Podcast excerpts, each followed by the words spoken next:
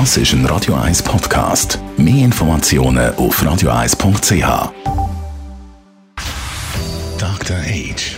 Der Vincenzo Paolino beantwortet die brennendsten Fragen rund ums Leben im Alter. Jetzt auf Radio 1. Dr. Age, Vincenzo Paulino, manchmal hat man das Gefühl, ähm, je älter das man wird, desto unfreier wird man dann werden. Und wenn man im Alter auf fremde Hilfe angewiesen ist, dann sowieso, dann ist man körperlich bedingt nicht mehr so frei. Wie siehst du das? Kann man gleich mit zunehmendem Alter frei bleiben?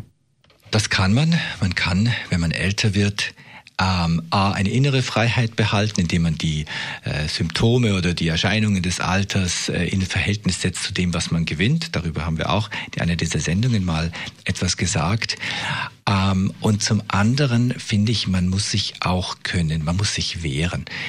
Wenn man jetzt gerade die Corona-Situation anschaut, wenn ich Pflege und Betreuung brauche und es zu Hause nicht mehr geht, dann erlebt man jetzt häufig, dass Menschen gar nicht mehr in ein Pflegeheim wollen, das hinauszögern oder, oder sich weigern, weil sie sagen, da bekomme ich ganz sicher Covid, da wird, da sind viele gestorben schon im Heim und sowieso finde ich, es soll niemand über mich bestimmen. Das landläufige Bild von Pflegeheimen ist nach wie vor, dass man dort fremdbestimmt wird. Und es gibt sogar Menschen, die sagen, also bevor ich in ein Pflegeheim gehe, ich bin Exit-Mitglied, also ich gehe vorher. Und zwar selbstbestimmt.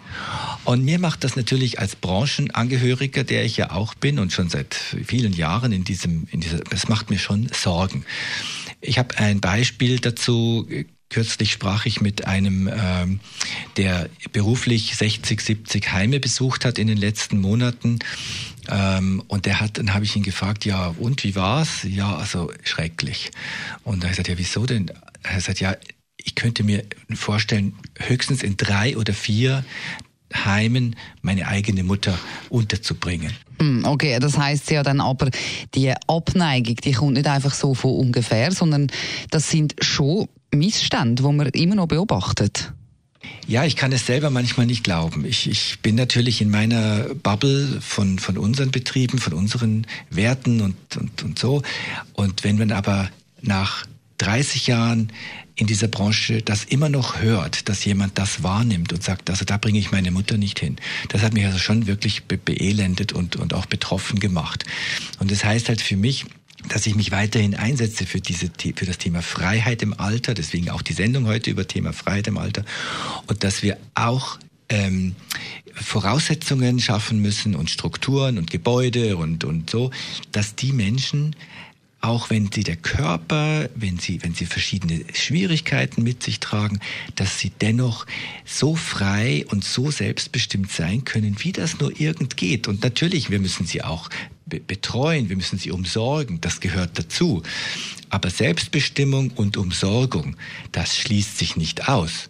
Das schließt sich nur dann aus, wenn ich in einem hierarchisch geführten Betrieb bin, mit einer Spitalarchitektur, wo ich mich als Nummer fühle dann ist es vorbei mit der Freiheit im Alter und das darf nicht sein. So sehe ich das absolut auch. Vielen herzlichen Dank für den Einsatz, Vincenzo Paolino, Dr. H. Dr. H. Jeden Sonntag auf Radio 1. Unterstützt von Alma Casa, Wohngruppe mit Betreuung und Pflege rund um die Uhr. www.almacasa.ch